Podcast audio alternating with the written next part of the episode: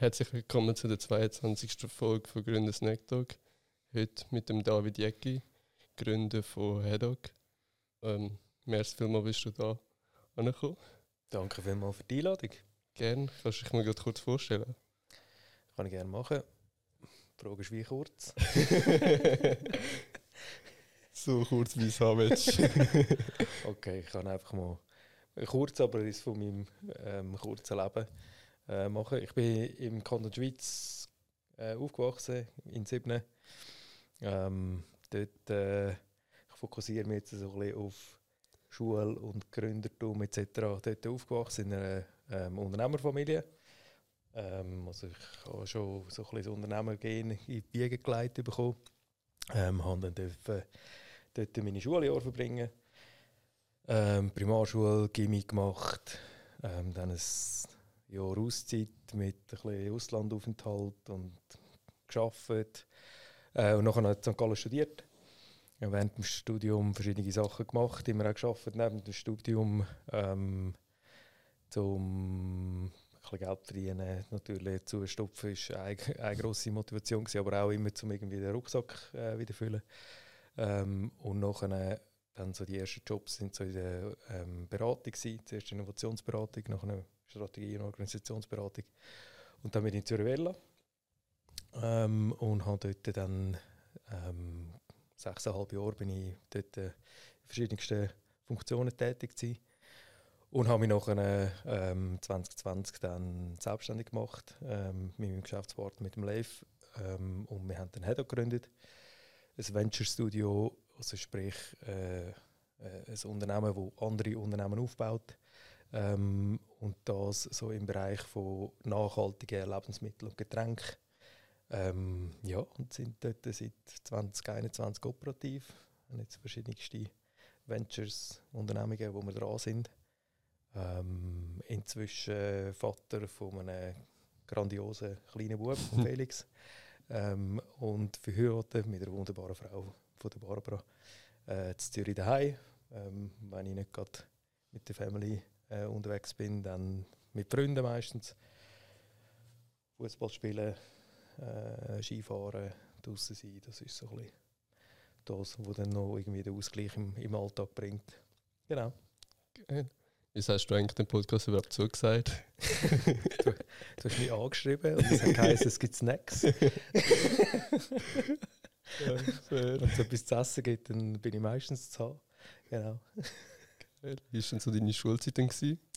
Ähm, ich muss sagen, sehr schöne Schulzeit, wenn ich zurück, ähm, zurückschaue. Ähm, eigentlich sehr im behüteten Rahmen. Das ist schlussendlich äh, die ganze Schulzeit, kann man sagen. Ähm, zuerst Primarschule, sechs Jahre.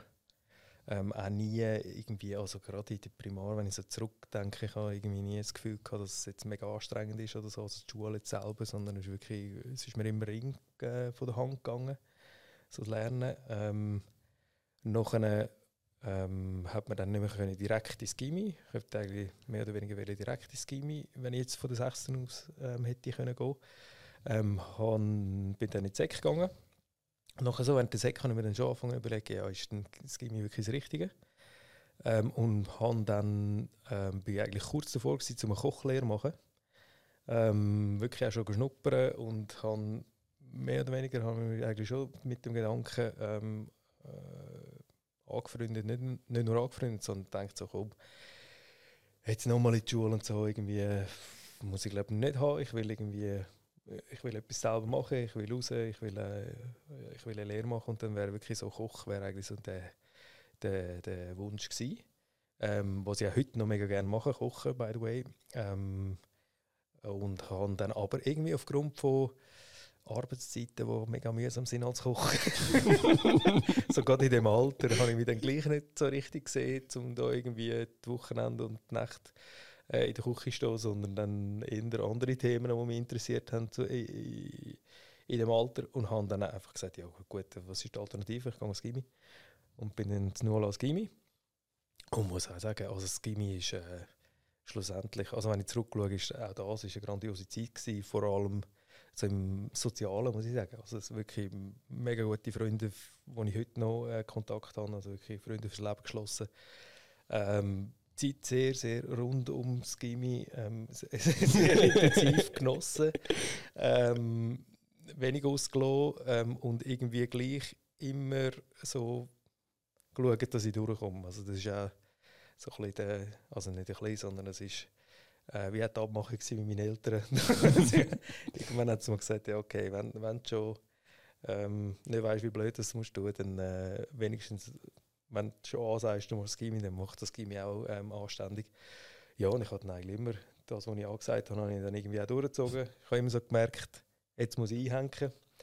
Ähm, und habe dann entsprechend dann zum Teil so ein bisschen Lernsprints herlegen Genau, und habe dann ähm, das Gimmi äh, abgeschlossen, alles gut, wirklich schön, schöne Zeit gewesen. Ähm, und habe dann, wie gesagt, bin dann nach dem Gimmi bin ich zuerst ähm, noch auf Kanada, so mal ein bisschen Englisch lernen. Dadurch, dass ich mich der Sprache recht verweigert habe während dem Gimmi, was rückblickend eigentlich nicht, nicht nur eine gute Idee war. Ähm, habe dann ernsthaft äh, irgendwie das Englisch äh, auf die Reihe gebracht, in Toronto auch grandios gewesen. Vier Monate äh, in Toronto sein, ähm, dort irgendwie so Tanz gemacht. Ähm, und dann bin ich zurückgekommen und dann habe ich, hab ich ähm, bei der Swiss Re, ähm, hatte dort eine temporäre Stelle gehabt und habe einfach ähm, wie geschaut, dass ich möglichst irgendwie gut verdiene, bis ich gehe studieren. Ähm, und habe mir dann überlegt, ja, was will ich überhaupt studieren? Und bin irgendwie recht breit unterwegs gewesen, was ich, was ich mir hätte vorstellen Schlussendlich ist es irgendwo zwischen Psychologie und, und Wirtschaft gewesen, ähm, und habe mich dann irgendwie mehr zur Wirtschaft hingezogen gefühlt und habe dann auch ähm, mir überlegt, ja, wo würde ich dann studieren und dann ist wie so klar gewesen, wenn Wirtschaft, dann würde ich auf St. Gallen. Ähm, und zwar nicht primär wegen dem Ruf von St. Gallen, sondern mehr, dann kann ich sicher daheim ausziehen und kann in Studentenwohnung. dann habe einen guten Grund, weil Zürich wäre zu nahe von sieben, um, wirklich einen Grund hat zum Ausziehen. Ähm, und das ist dann aber äh, das ist dann wirklich auch so durchgekommen. Ähm, und bin auf St. Gallen und habe ähm, auch, muss sagen, St. Gallen wirklich äh, eine sehr coole Zeit gehabt. Ähm, habe ja, studiert, abgeschlossen, Bachelormasse gemacht, ähm, aber wirklich auch nebendran eigentlich recht viele Sachen gemacht. Ähm, zum einen auch wieder irgendwie Soziale, sehr wichtig gewesen, ähm, aber auch irgendwie, ich, kann, ich bin nie ein Vollzeitstudent gewesen, ich habe irgendwie immer etwas machen, ich etwas müssen nebendran noch arbeiten, es ist mir wie zu wenig gewesen, um nur über die Wirtschaft in der Theorie in den Büchern zu, ähm, zu lesen, sondern ich habe irgendwie immer auch Anwendungsbeispiele braucht in meinem Kopf auch, nur schon um irgendwie Sachen besser zu verstehen. Ja, und darum habe ich eigentlich habe ich immer geschafft nebendran. Ähm, und das hat dann irgendwie die vielen Bälle in der Luft schon dort gegeben. Ähm, ja, und, und so ist eigentlich so, so, ich würde mal sagen, meine Schulzeit ist von, von Kinski bis in die Uni rauf, ist irgendwie ähm, ja, schaue ich auf alles zurück und muss sagen, ähm, ja, ich, auch ich habe meine Knörz gehabt. Nein, manchmal ist es besser manchmal ist es schlechter gegangen, aber äh, so im Großen und Ganzen ist es eigentlich wirklich ähm, ist immer schön gewesen, weil es mir irgendwie ein Ring von der Hand gegangen ist, das Ganze. Mhm. Ja. Ist das denn unbedingt ein Gimmi so früh? Ähm, ja gut, das ist, das ist eher prägt. Ich habe zwei ältere Schwestern und denen hinten angewackelt ist immer am einfachsten. und die sind beide, ähm, die haben noch beide können direkt von der Primar irgendwie äh, ins, ins Gimmi. Und ich habe ja, halt in der Primar wirklich sehr gute Noten gehabt und bin immer irgendwie vorne dabei gewesen. Und dann ist es wie so, so von, von den Lehrern und irgendwie ist wie immer so ein bisschen klar gewesen, ja gut, wenn, dann solltest du ins Gimmi. Und dann äh, hinterfragst du das ja nicht so groß, wenn jetzt irgendwie 5, 6 die Primar, dann bist du so, oh, ja, das wäre ja, und meine Schwestern machen das ja auch. Das kann ja nicht nur verkehrt sein. Und ich habe gar nicht so groß überlegt, was das noch eigentlich schlussendlich für Konsequenzen dann hat. Genau. Wieso hast du denn Sprache nicht so gerne gehabt? Ja, das ist, glaube ich, ein Mix von äh, nicht meine absolute Stärke, also relativ talentfrei, insbesondere im Französisch. Ähm, und nachher wahrscheinlich auch so eine Kombination von ähm, vielleicht äh, zum Teil Lehrer, Lehrerinnen, wo ich nicht gerade äh, das Heu auf der gleichen Bühne kann. Ähm, aber nicht einmal nur das, sondern auch, was, was ich nachher so im, im, im Rückblick jetzt auch irgendwie würde wahrscheinlich versuchen zu ändern, wenn ich etwas könnte im Schulsystem ändern etwas grundsätzlich ist es wie so, ähm, mir hat wie so das Anwendungsfeld wie gefehlt.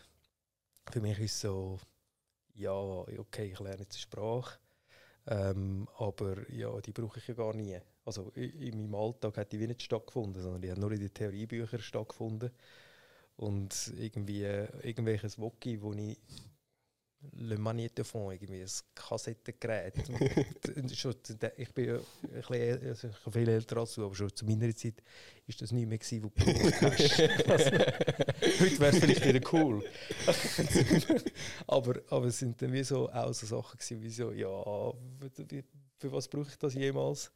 Und dann ist es noch kompliziert, nicht jede Regel hat zehn Ausnahmen. Wieso soll ich das lernen? Ähm, und ich glaube, dort äh, ist, ist wahrscheinlich etwas bei uns im Schulsystem, wo ich wie finde, da könnte man mehr ja, irgendwie die Leute irgendwie, keine Ahnung, schickst ins Welschland, ähm, auf Frankreich oder was auch immer. Für mich hat es wie so die Welt aufgetan, eben, wo ich auf Kanada bin, so das Englisch, wie so, ah, das ist ja mega cool, jetzt, jetzt brauche ich es. Ja, und ich reise mega gerne. Und sobald das dann, und dort hat das auch angefangen mit dem Reisen, oder? oder du, du kannst dich verständigen mit Leuten vor Ort, du kannst ähm, ja, du führst ja viele andere Gespräche, wenn du irgendwie äh, die Sprache vor Ort hast oder mindestens Englisch, wo dann, ähm, wo dann viel mehr Lust auf mehr macht, um das irgendwie dann auch lernen und Learning by Doing ist dann eh das Beste, oder? Und bei mir ist so, ja, und im Französisch habe ich das irgendwie nie so richtig gehabt. Irgendwie vielleicht einmal, wo, wo wir haben können, irgendwie in der Herbstferien, hast du so können auswählen, ob irgendwie auf England oder Frankreich für zwei Wochen willst. Aber es ist die ganze, die ganze Klasse, also nicht nur die ganze Klasse, die ganze, ähm, ich glaube, die dritte gewesen, die ganze dritte Klasse, also alle dritte Klasse im Gimmi. Und dann können jeder können wählen, wo er hin will. Und dann bist du eigentlich einfach, wir sind alle Kollegen zusammen, alle Freunde sind irgendwie, ach komm, wir gehen auf Montpellier. es sind einfach zwei Wochen Ferien in Montpellier gewesen. Und am Morgen hat man noch irgendwie im Französischunterricht. Aber dort war das erste Mal für mich wie so, gewesen, ich sage jetzt außerhalb von Reisen mit der Familie, wo nochmal etwas anderes ist, wo wie so, ah ja, okay, da können wir das jetzt brauchen. Und dann bist du im Ausgang und dann vielleicht zumal mit einer Französin in Kontakt. dann hast du so, so als einfaches Teenie-Hirn, hast du dann auf das Mal eine Motivation zum Französisch lernen. Ähm, genau. Wo, wo halt im, irgendwie im, im staubigen Gimmi Alltag wie nicht hast. Und das ist jetzt im Französischen recht pointiert, aber ich glaube, das hast wie so in vielen Fächern, vor allem wenn du so ein breites Spektrum hast, wie im Gimmi, wo halt sehr viele Fächer und das ist ja auch die Stärke, finde ich, dass du ein breites Allgemeinwissen hast. Aber ich bin immer dort auch am meisten interessiert gewesen, wenn du dann irgendwie Stoff und Lehrer gehabt hast, die sehr ja, irgendwie, äh, wo gesehen hast, ja, okay, irgendwie Geschichte, okay, das hat wirklich stattgefunden und das ist irgendwie, äh, auch heute noch hat das Auswirkungen oder, oder Wirtschaft, ah, okay, so funktioniert ein Unternehmen und ah, das ist ein Unternehmen und an dem kann man es irgendwie äh, durchbesprechen und so. Ähm, wohingegen dann irgendwie bei Chemie, wenn du A und B zusammen gelernt hast und das hat knallt, es lustig sein, aber wo brauche ich das? Ist dann, wenn sie erklären wo, die, wo ich das vielleicht in Zukunft mal brauche, dann bin ich vielleicht ein bisschen bereiter gewesen zum Lernen, aber ich glaube, ja, das ist so.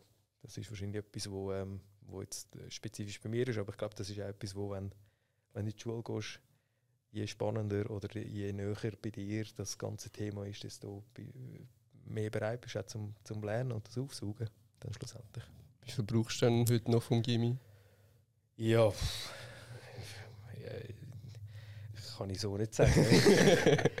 ähm, ich glaube, was, ähm, was sicher der Fall ist, ist einfach das breite Allgemeinwissen, wo, wo irgendwie wie eine Basis ist. Dass, und ich habe dann auch, hab, hab mich dann einfach aufgrund vom Studium oder sonst von einfach sonst Interesse immer äh, wie, kannst du auf dem wie aufbauen, oder? Und dann, wenn du so die Basis anschaust, ja gut, das eine Studium und das, was ich arbeite heute, sicher so das Wirtschaftsthema. Und nachher ist irgendwie das Englisch dann gleich irgendwie eine Basis gewesen. Und dann haben, ähm, wenn ich so Geschichte und Politik und was läuft, gesellschaftlich etc., dort ist sicher auch viel drin, wo irgendwie dort eine Basis ist oder ein Basiswissen, wo ich dafür mitnehme. Ähm, bis hin zu irgendwie äh, Sport, wo recht sportiv unterwegs bist, ähm, wo, wo, wo Sportarten gemacht hast, die du sonst nicht würdest machen Oder wo ich jetzt so, so aus meiner, ich hätte jetzt nie angefangen Gerätturnen in meiner Freizeit, sondern ich habe immer einen Ball gebraucht, aber es sind halt so Sachen, wo du dann wie merkst, okay, bist polysportiver unterwegs und dann hast du einfach überall so eine schöne Basis, die dann mehr oder weniger kannst aufbauen. Und ich glaube, das ist das, das ist Stärke jetzt rein vom, vom Stoff her, vom Gimmi, wo, wo, wo, wo, sicher ein guter Start war nachher für, für Studium etc., fürs weitere Leben. Ähm, und nachher das, wo ähm, unabhängig ob jetzt ins Gimmi oder wo immer, immer hingehst, ist glaube das, was dich mega prägt. Gerade in dem Alter ähm, ist wirklich so soziale Freunde, Freundinnen, äh, Kollegen, Kolleginnen, das ganze Umfeld, ähm, wo ja dann sehr, sehr wichtig ist, gerade in, in, dem, in dem Teenie in dem Teenie-Alter, ähm, wo sehr stark beeinflusst ist, aber auch beeinflusst wirst durch dein Umfeld, finde ich, äh, prägt, ist wahrscheinlich einer von diesen ähm, Abschnitten, die am meisten ähm, dich auch ähm, ja, das Umfeld prägt, wo du dann drin bist und, und dich auch formt dann schlussendlich, habe ich das Gefühl. Sonst vorne hast du mir so vor allem das Familienumfeld wahrscheinlich, wo, wo am prägendsten ist und nachher hast du so ich glaube, so wirklich so, wo, so, wo bist du sozial daheim dann zu dieser Zeit und das gibt dann wahrscheinlich auch so ein bisschen Richtung, wohin, wohin leitet sie dann schlussendlich. Ja. Wie wichtig ist denn das Umfeld dann gewesen? Ja, mega wichtig. Also das ist für mich wie so das, der Bauchnabel gewesen. der Nabel von, von, von, von, meinem, von meinem täglichen Tun irgendwie zu dieser Zeit war so gewesen, ja, hauptsächlich ich kann möglichst viel Zeit mit meinen Freunden äh, und mit meinem Umfeld verbringen und ich ja nicht daheim sein, sondern daheim schnell gehen, sagen, ich bin rum und dann aber wieder raus und shooten und in den Ausgang und, und, und, und, was auch immer alles machen. Ähm, aber, aber einfach irgendwie halt mit, gleich, also mit Gleichaltrigen unterwegs sein und das irgendwie und ausprobieren, was es auszuprobieren gibt, dann schlussendlich. genau. Und das ist sicher, ich glaube, das ist ähm, neben dem schulisch-inhaltlichen, glaube ich, ist das noch, äh, bei uns ist das ein, ein grosser Teil gewesen, wie irgendwie halt, wie auch nochmal so das Gimmi, wo ich gegangen bin, ist äh, in Nulen, das ist, ein, das ist ein ganz kleines Kaff am Zürichsee, du kennst es. Vorhin rausgestellt, dass du von sieben bist. Aber so für die, die es hören, die kennen wahrscheinlich die Null nicht. es ist wirklich sehr klein. Und das Gimmi ist dort und es sind irgendwie einfach, was sind es vielleicht zwei, ich glaube 200 Nasen oder so, die dort sind. Und du kommst irgendwie am Morgen mit einem Bus her und dann kommst du am Nachmittag, kommst, also zu dieser Zeit, ich weiß nicht, ob es heute noch so ist, hast du zwei Busse, entweder die, wenn du um drei aus hast, hast du einen oder wenn du um fünf aus hast, hast du einen. Dann kommst du wieder zurück. Und sonst musst du entweder mit dem Velo oder mit dem Roller oder zu Fuß oder wie. Also du bist nicht so am Puls von der Zeit. Und dadurch ist es wie so eine kleine Familie und eine kleine, wo dann halt auch den Mittag und alle Pausen und so gehst, gehst nicht gross irgendwie sonst hin, sondern du bist dann irgendwie in dieser Schule und in dem Mikrokosmos unterwegs, wo dann, äh, ja, wo nie die Zwischenstunde irgendwie kann ein Abenteuer werden Und wie war denn so der Wechsel vom Gimmi dann nach HSG? Gewesen? Ja, das ist natürlich schon eine, eine komplett andere ähm, Art und Weise. Zum einen war ähm, einfach von der Größe von, von, von der Schule. Wie gesagt, irgendwie Null ist einfach eine kleine. das jeder kennt und jede. Ähm, und, bist, und, und, und an der HSG bist du einfach irgendwie, kommst an und bist eine Nummer.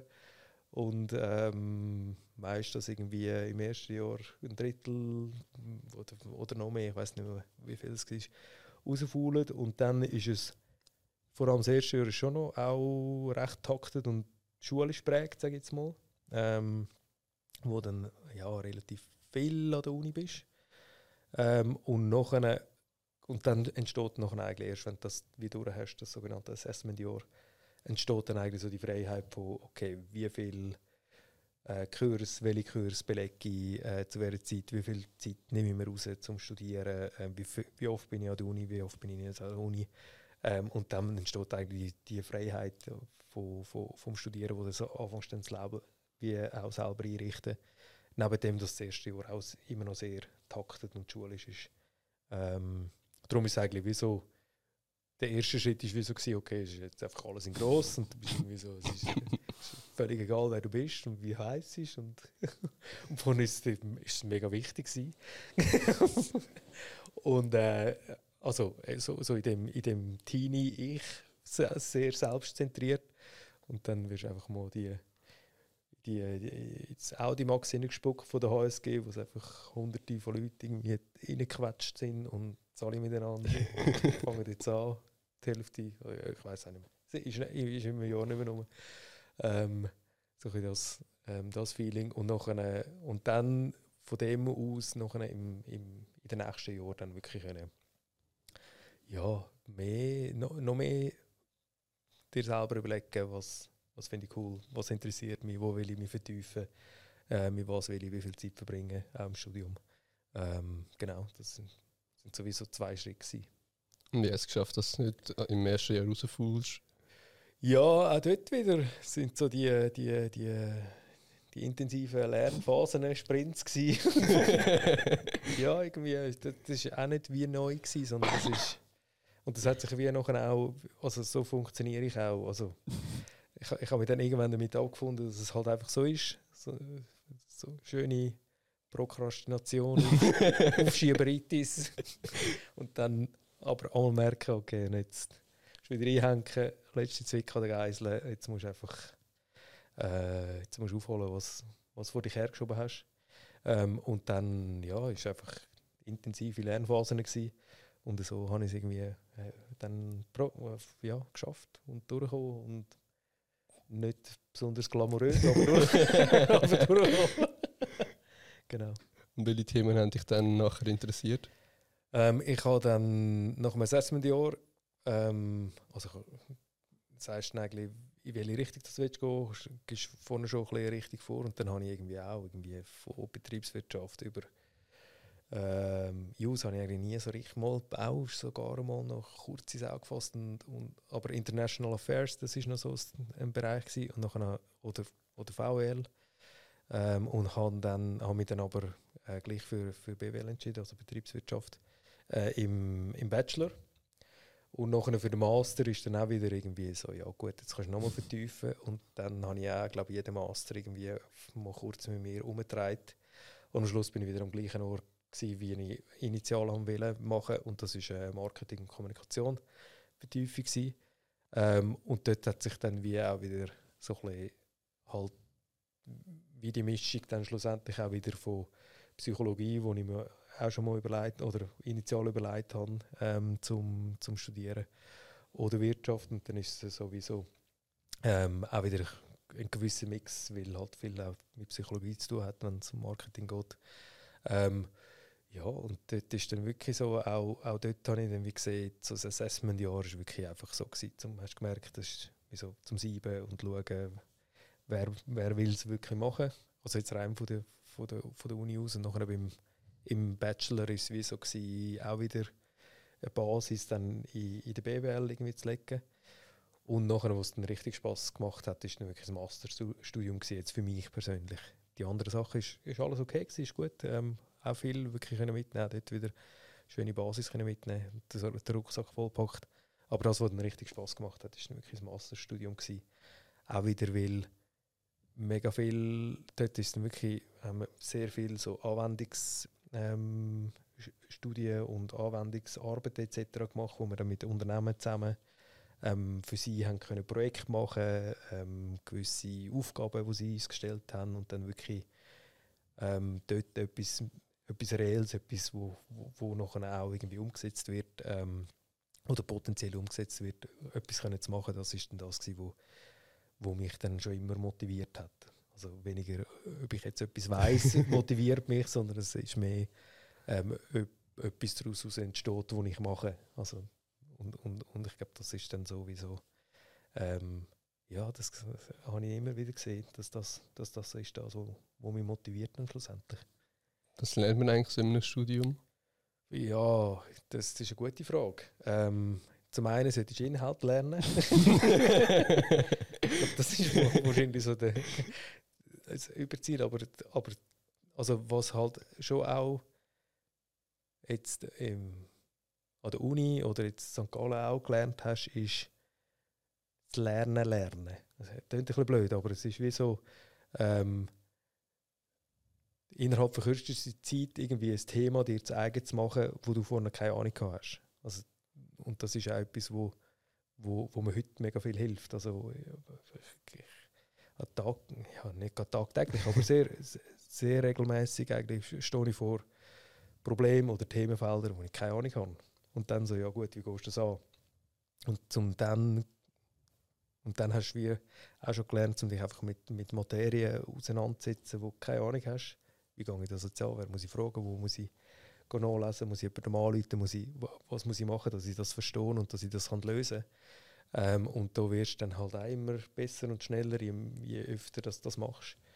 Ähm, und das ist sicher auch ein, ein, ein grosser Teil. Ähm, jetzt gerade in einem, in einem Wirtschaftsstudium, wo dann schlussendlich immer wieder vor, du hast, du hast Instrument, wo du bekommst, aber ein Instrument ist auch einfach irgendwie so, okay, ich habe keine Ahnung, jetzt muss ich, jetzt muss ich das irgendwie lösen, oder? Oder verstehen zumindest. Ähm, und das ist sicher ein großer Teil, wo, wo, wo im Studium dann lernst, schlussendlich.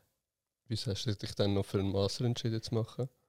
Ähm, ja, ich habe wie das Gefühl gehabt, gut, wenn du jetzt schon anfängst, dann musst du das irgendwie fertig machen. Also, und, und, und wo ich, wo ich auch gesehen habe, so, eben wie der Master aufgesetzt ist und was für Inhalte das, ähm, das dort kommen, ähm, habe ich auch Lust gehabt, um den Master zu machen. Also ich habe zwischen Bachelor und Master habe ich auch noch das Zwischenjahr eingeschaltet ähm, und habe dann wie so, okay, ich brauche noch mal wieder ein bisschen Abstand vom, vom Studium, aber ich will ich will wieder den Master auch noch machen. Ähm, und, und auch zeitnah machen, weil ich habe auch sonst ein paar Kollegen, die dann irgendwie anfangen zu arbeiten haben. Und dann, ja, ich mache dann den Master irgendwann noch. Ein paar haben noch gemacht, aber die meisten machen nicht irgendwann bist du dann irgendwie in der Arbeitswelt angekommen, wo dann, ja, dann nicht mehr ernsthaft ähm, einen Master noch nebenan machst. Und was hast du in dem Zwischenjahr gemacht? Ja, ähm, äh, ist eine spezielle Geschichte. Ähm, ich habe mit meinem damaligen Mitbewohner und einer von meinen besten Freunden auch im Sandkasten aufgewachsen, kommt auch von Ihnen. Credits zum Pascal. Ähm, ähm, eben in St. Gallen studiert mit ihm, zusammen gewohnt. Ähm, und dann haben wir ähm, die Idee gehabt, komm, wir gehen doch reisen. Also Zwischenjahr äh, machen zwischen Bachelor und Master. Ähm, zuerst irgendwie noch mal Geld verdienen und nachher so viel Geld, wie wir verdienen, dann irgendwie reisen damit. das war so der Masterplan für das Jahr. Ähm, und haben uns dann, äh, haben dann zuerst überlegt, ja gut, wo, ähm, wo wollen wir arbeiten, wo können wir irgendwie temporär stellen bzw. Praktik machen, wo relativ gut verdienst. Ähm, sind dann beide auf der Bank gelandet. ähm, und haben dann ähm, ja, haben, haben beide bei einer Bank angefangen zu arbeiten. Ähm, ich habe bei der, bei der CS ähm, das Praktikum machen. Äh, super spannend gewesen, im Sinne von, ich habe im Private Banking, also sprich im Privatkundengeschäft, dürfen dort äh, wirklich an der Front mit einem Team mitarbeiten.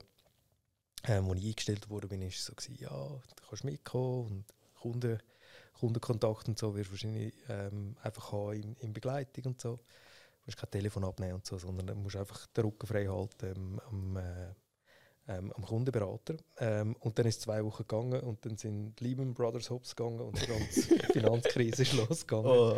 Und da war einfach Alarmstufe rot gewesen und alle wirklich, äh, auch dort mega viel gelernt. Also durch das, dass wirklich so Stress im System war, ist dann wirklich so, ähm, haben dann äh, sehr viele Leute irgendwie wollen wissen, was mit ihrem Geld passiert. ähm, genau, und durch das, das ist eine sehr intensive Zeit gewesen. Äh, ja, und dann habe ich dort, äh, das Praktikum gemacht und habe dann, ähm, ja, während der Zeit ist mir gesundheitlich nicht so gut gegangen. Ähm, und habe irgendwie immer mega starke Rückenschmerzen gehabt und so. Und dann hat das aber irgendwie auf einen Skiunfall vom letzten Winter abgetan.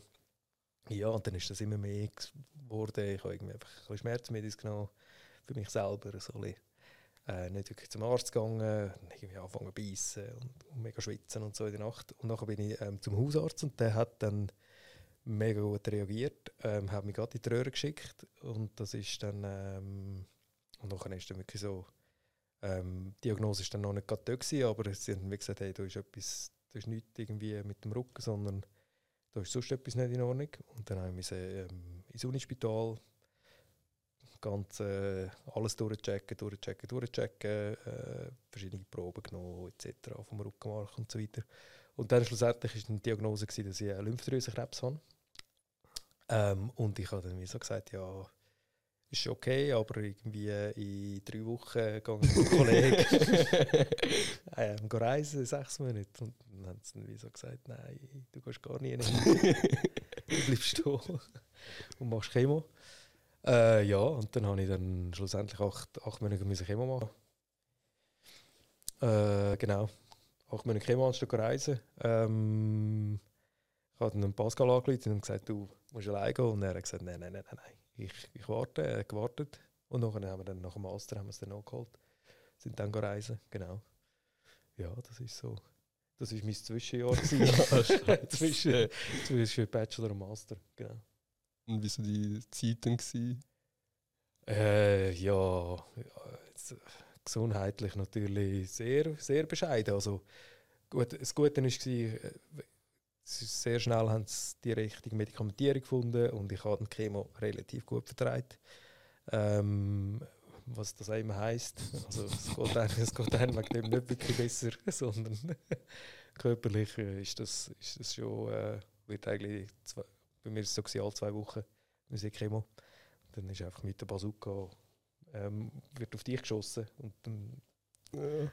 ähm, genau so gefühlt. Ähm, aber schlussendlich eben, wenn das Ziel vor dir hast, ich will jetzt auch wieder gesund werden und so, ist das, ist das wie so, ähm, ja, nimmt man, nimmt man das halt nicht nur hin, sondern es ist dann wie so, ja, okay, das ist jetzt halt, shit happens und jetzt muss ich vorwärts und muss das irgendwie wieder wegbekommen und gut ist.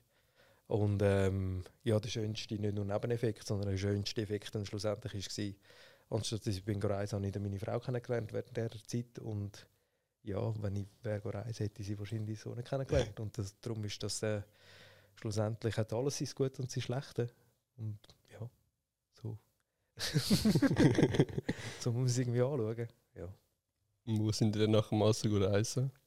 Ähm, ja, wir sind nachher reisen, sind ähm, zuerst auf Australien, zweimal in Australien umeinander gereist, dann sind wir ähm, auf Neuseeland, nachher haben wir so ein Inselhopping durch den Pazifik gemacht und nachher sind wir noch auf Nordamerika und sind dann vier Monate sind wir durch ganz Nordamerika, also zuerst so die ganze Westküste der ab, haben ein Auto irgendwie in Seattle gekauft, alles runter, haben wir Querfeld ein drauf, über die Rocky Mountains bis an die Ostküste rauf, irgendwie auf Quebec und dann die ganze Ostküste wieder ab, bis auf Miami, Key West. Aber ähm, ja, und das war auch grandios. Kann ich also nur empfehlen. Einfach mal Zeit rausnehmen und reisen, ist top.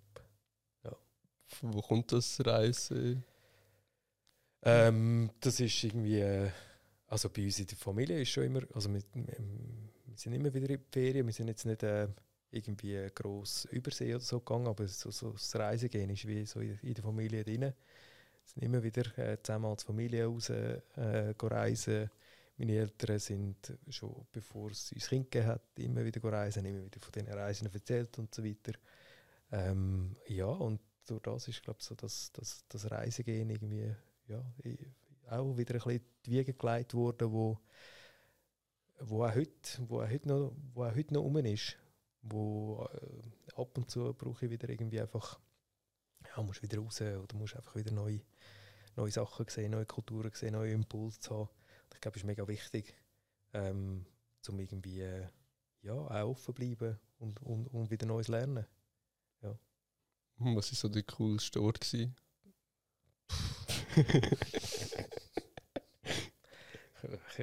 kann ich nicht sagen. Also es ist das klingt jetzt recht cheesy vielleicht, aber es ist so drei so und für sich ist es eigentlich so das Coolste gewesen, weil es auch sehr abwechslungsreich war im Sinne von der Art und Weise, wie wir rumgereist sind. eben in Nordamerika ein Auto gekauft und selber rumgefahren. Ähm, und in Australien irgendwie mit dem Backpacker und mit dem Greyhound und, und so äh, überall ein bisschen anders gereist und die Leute anders begegnet und in anderen, was, was ich eben auch noch cool finde, so, wie so in anderen Gruppen und in anderen ja, ja, sozialen Gruppen unterwegs sein, wie so eben so das, so das ganze Back Backpacker-Tourismus in, in Australien hat sowieso so wie eine eigene Welt für sich. Also es hat nicht mega viel mit dem Alltag in Australien zu tun. Und zum das irgendwie gesehen und zum Teil auch noch dann versuchen irgendwie in den Alltag einzutauchen in, in Australien, ähm, ist, ist einfach cool, um irgendwie das Land zu bereisen und in, in den USA sind wir wirklich alles auf eigene Faust mit dem Auto und sind zum Teil in irgendwelchen Käfer haben wir übernachtet, wo die uns angeschaut haben, wie wir irgendwelche Aliens sind, weil wenn du irgendwie die einzige Beize laufst und das Bier bestellst und dann sind wir fertig und dann irgendwie Ausweis gibst irgendwie die Schweizer Pass nach, was ist das? ja, wir sind in der Schweiz, ja, wo ist denn die Schweiz? Also in welchem Bundesstaat? Ja, nein, das ist in Europa. ja, aber was macht ihr da?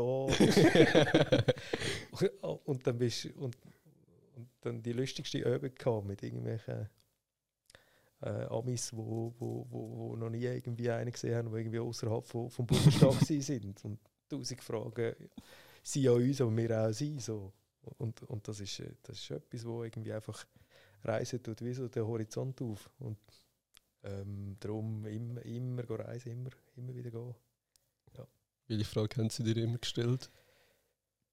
Äh, was haben Sie mir gestellt? Ja, ja gut, es ist auch mal ein bisschen darauf angekommen, ob sie äh, gewusst haben, was die Schweiz ist. wenn, wenn sie eine Ahnung haben von der Schweiz, wenn sie es nicht mit Schweden verwechselt mm. haben, ähm, ist es mehr so gewesen, ja, ob es wirklich irgendwie äh, so, so das Thema von, ob es wirklich so sauber ist und wirklich so viel, so viel Geld drum ist und ähm, ob, ob es immer so viel Schnee hat, je nachdem, wo das war, äh, so bergmäßig und so, das sind so Themen gewesen. Ähm, und wenn sie keine Ahnung von der Schweiz hatten, haben sie wirklich einfach so, ja, also eher so die Frage, was machst du da? was bringt dich daher? genau. Ja.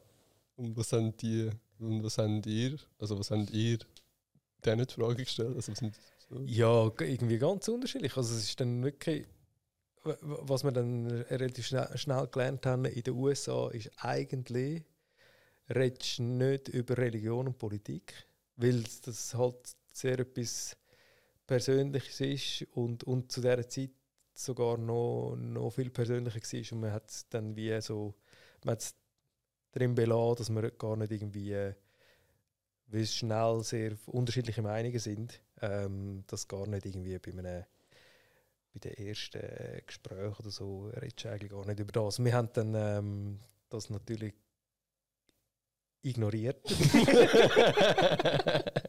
also nein, Religion ist wie, wie nicht so das Thema gewesen, aber so, so Politik und so hat schon äh, hat mich vor allem auch immer wieder äh, irgendwie halt nicht irgendwie so ja gut, was haltest du jetzt von dem Präsidenten bla bla bla, sondern mehr so irgendwie der Alltag so von den Leuten und so irgendwie also wie läuft das jetzt genau, wenn ich also ich da hat es ja Walmart und dort hat es irgendwie eine Abteilung mit Knarren und kann ich jetzt einfach dort reinlaufen und mir eine Knarre kaufen also sehr, sehr, mehr so das Haptische und irgendwie der Alltag. Und dann so, ja, eh, kein Problem, nicht. So, so, so das, oder? Yeah.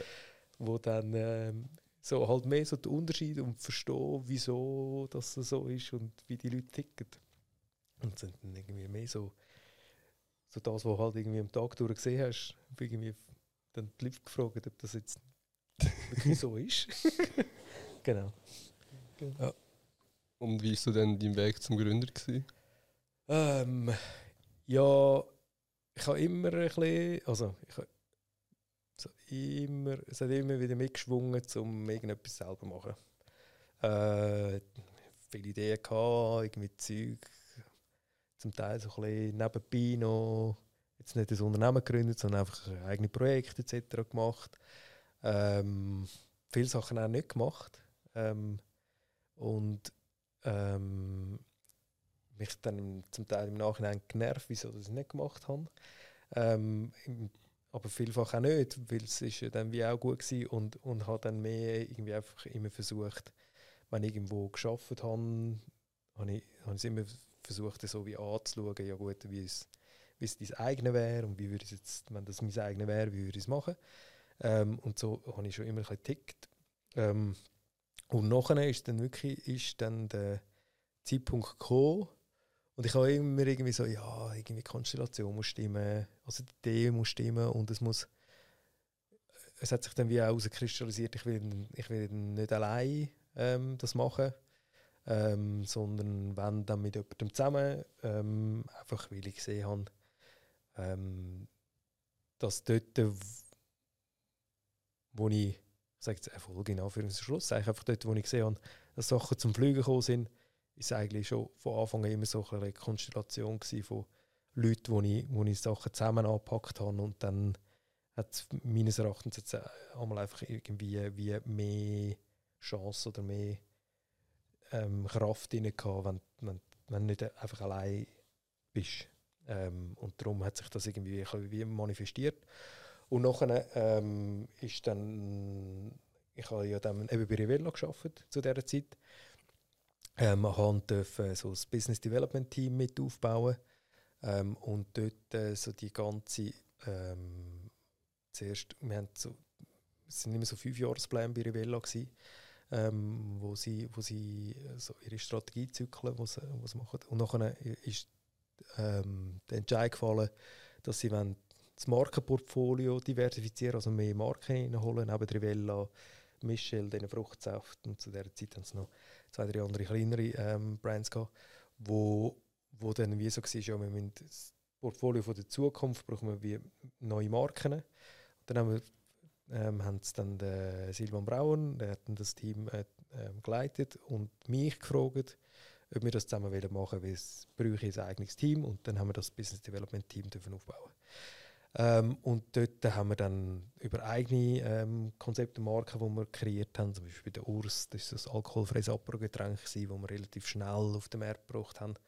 ähm, über Kooperationen bis hin zu Übernahmen von, von Marken, ist das ganze Repertoire haben wir, haben wir dafür verantworten. Und bei mir ist dann vor allem auch so das Thema gewesen, ja gut, was heißt denn eine andere Marke übernehmen, was wäre sinnvoll für, für das Unternehmer was für eine Größe, was müsste die Marke bringen, leisten etc. Ähm, und hat das eigentlich alles erarbeiten, noch auch umsetzen, was dann darin gemündet hat, dass wir noch einen ähm, Focus Water, das Vitaminwasser, ähm, haben dürfen übernehmen. Ähm, und dann habe ich noch die ganze Integration vom Focus Water Team, das war ein Startup aus Zürich, ähm, noch auch so ähm, die ganze Integration dürfen machen sprich Produktion übernehmen, dann die ganze, das ganze Verkaufsteam von Rivella, dass die nachher auch mit Focus Water ähm, um, umrennen etc. Und das ist ähm, ja, eineinhalb Jahre gegangen. Und dann ähm, habe ich zu dieser Zeit ähm, bin ich dann in der Geschäftsleitung von, von Focus Water und dann sehr nah mit dem Leif Langengel zusammenarbeiten, mit dem Gründer von, von Focus Water. Ähm, und wir haben einfach gesehen, das harmoniert sehr gut. Ähm, und denken gleich, obwohl dass er irgendwie ähm, älter ist, also ziemlich viel älter ist als ich, also über 20 Jahre. Ähm, aber gleich irgendwie so ein gleiche Mindset und irgendwie äh, gleiche Richtung, wo wir, wo, wir, wo wir hingehen. Und dann haben sie uns dann ähm, angeboten, dass wir ähm, bei Rivello dann auch bleiben über die Integration aus in die neue Organisation. Und dann noch hin und her ähm, ist dann schlussendlich haben wir uns dann entschieden, zu sagen, hey nein, wir machen unser eigenes Ding. Ähm, wir haben noch ganz viele Ideen, die wir selber umsetzen wollen. Ähm, und das hat dann wie äh, leider keinen Platz gehabt im Setting von Rivella. Sie haben dann wie gesagt, hey, entweder machen wir euch ein eigenes Ding oder ich bleibe bei uns, weil äh, mit äh, Leuten, die in Schlüsselpositionen sind, noch eigene Sachen aber haben sie keine gute Erfahrung gemacht und ich muss sagen, im Nachhinein ist das eigentlich das Beste gewesen, ähm, weil dann fokussierst du wirklich auf dein eigenes Ding. Ja, und so haben wir dann äh, haben wir Head gegründet und sind irgendwie das Abenteuer eingestiegen ähm, und es zu einem Zeitpunkt gewesen, wo wahrscheinlich irgendwie, wenn du von außen drauf schaust, hat, äh, hat wahrscheinlich niemand gesagt, ja, jetzt machst du dich selbstständig. Es war gerade Corona, gewesen, es ist, äh, der Felix ist gerade auf die Welt gekommen, es war irgendwie drei Monate. Ähm, und ja, ich mag mich noch gut erinnern, ich bin äh, eigentlich an, dem Tag bin ich ins Büro zu Rivella und eigentlich ist es darum gegangen, zum ähm, ausbeindeln, wie wir das aneinander vorbeibringen. Und dann war wie so die Message, gewesen, ja nein, wir, also wir können es nicht aneinander vorbeibringen, sondern entweder oder. Ja, und dann bin ich heimgekommen und dann ähm, hat Barbara mich dann gefragt, ja und ähm, wie haben ihr das jetzt, äh, wie beindelt ihr das jetzt aus? Und dann habe ich gesagt, ja du, ähm, wir haben entweder oder. Hat sie gesagt, ja gut, dann ist klar, jetzt machst du dich selbstständig. also, wenn ich dich kenne, oder äh, hast, äh, habt ihr euch schon entschieden? Genau, habt ihr euch schon entschieden. Im Leif war eh klar, gewesen, der hat sich gerade entschieden und ich habe mich eigentlich auch on Spot entschieden und, und sie hat sie es mir angesehen und das ist dann äh, richtig und und, und, und, und gut, um irgendwie den Schub zu bekommen, über die Klippe zu springen. Ähm, ja, und seither selbst und ständig. genau. Wie war denn so die Anfangsphase mit Corona dann zusammen? Äh, ja, also wir haben dann äh, gegründet im 2020 und sind dann im 21 operativ gewesen, ähm, und angefangen und dann ist ich habe dann eigentlich noch fast ein halbes Jahr bei Revella gearbeitet. Zuerst noch 100% bis Ende Jahr und nachher noch die Integration abgeschlossen, irgendwie noch Teilzeit. Und durch das ist es wie so ein, ja, es so eine Übergangsphase gewesen, eine Selbstständigkeit rein, wo dann irgendwie Corona, ja, das ist, das ist halt, ja, eh, hast Lockdown gehabt und hast irgendwie dich organisieren etc. Und wir sind remote geschafft, nicht remote und so weiter und so fort. Aber es ist jetzt nicht irgendwie gewesen, dass gerade am Anfang ähm, einen mega grossen Impact hat. Wir haben dann an einem, äh, an einem Projekt geschafft, zuerst ähm, das Initialprojekt wäre eigentlich gewesen, um einen Hard Seltzer auf, auf, den, auf den Markt zu bringen. Das ist so äh, ein Wasser mit Alkohol und Aroma, wo irgendwie in, in den USA massiv durch die Decke geht. Und das ist nachher zum Beispiel das Projekt, gewesen, wo wir dann eigentlich, wo wir hätten auf den Knopf drücken wo wir Markenrezepturen und alles hatten. Ähm, und Produktion anwerfen, haben wir wie gesagt, ja nein, das machen wir jetzt nicht, weil so eine Marke lebt durch das, dass du an Festivals gehst und rausgehst und in den Ausgang mhm. gehst. Und das passiert während Corona wie nicht. ähm, oder nicht auf breiter Front. oder dürfen nicht darüber reden. Und entsprechend hat, hat, hat dort das eigentlich das erste Projekt wie gekillt. Ähm, und sonst ist es aber, ja, ja halt, wie es alle beeinträchtigt hat oder wie es bei allen irgendwie Einschnitte im Alltag gegeben hat. Ähm, ist es mehr, es, es, äh, es ist halt viel runtergefahren und, und so weiter und so fort gewesen, wo, wo der Start sicher nicht einfacher gemacht hat. Aber auf der anderen Seite bist du halt auch einfach am Anfang um neues Zeug zu machen, brauchst du auch gewisse, einen gewissen Anlauf, um bis dann wirklich an Märkte und nach außen äh, gehst und so weiter und so fort. Und das ist zum Teil dann auch in der Corona-Zeit dann äh, eigentlich so die, die, die Anfangsphase ist dann eigentlich auch dort äh, angelaufen dann schlussendlich. Ja. Wenn du jetzt kannst du uns selbst machen, dann willst du es nicht probieren. Yes, endlich.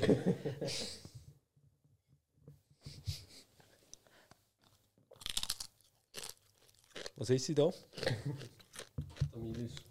der Milisch heisst die Tartaware, wird aus Uratal ähm, und dann mit Weissmehl zusammengemischt mit Gewürz und dann zusammengepresst und dann frittiert. Sehr fein. Selber gemacht? Mit meiner Mom zusammen. ich muss nicht mehr wissen, wo die Hilfe holen. ja. Super. Cool. Und wie sind ihr dann auf den Namen Hedok gekommen? Hm. Ja, schlussendlich sind wir dann beim Captain Haddock gelandet von Tim und Struppi. Kennst du den, die, die Figur?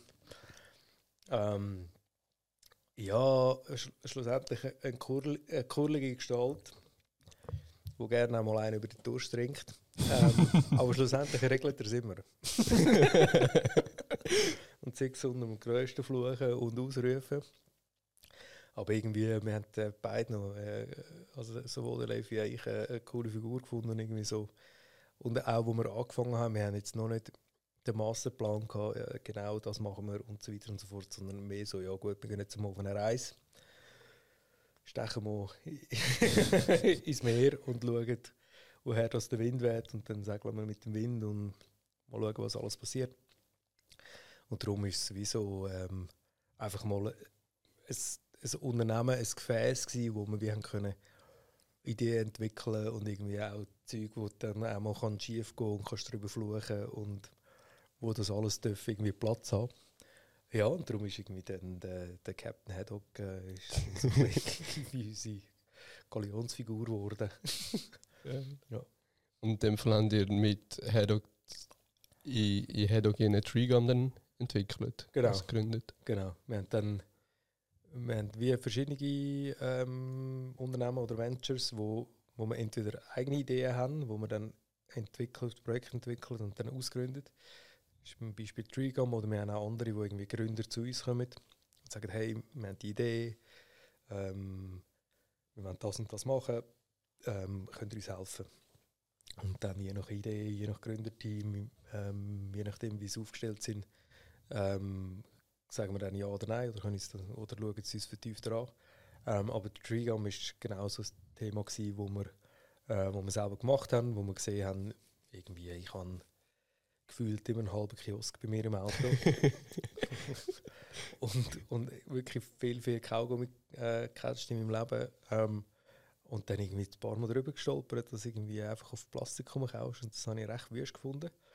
Ähm, und dann haben wir irgendwie uns angefangen schlau machen.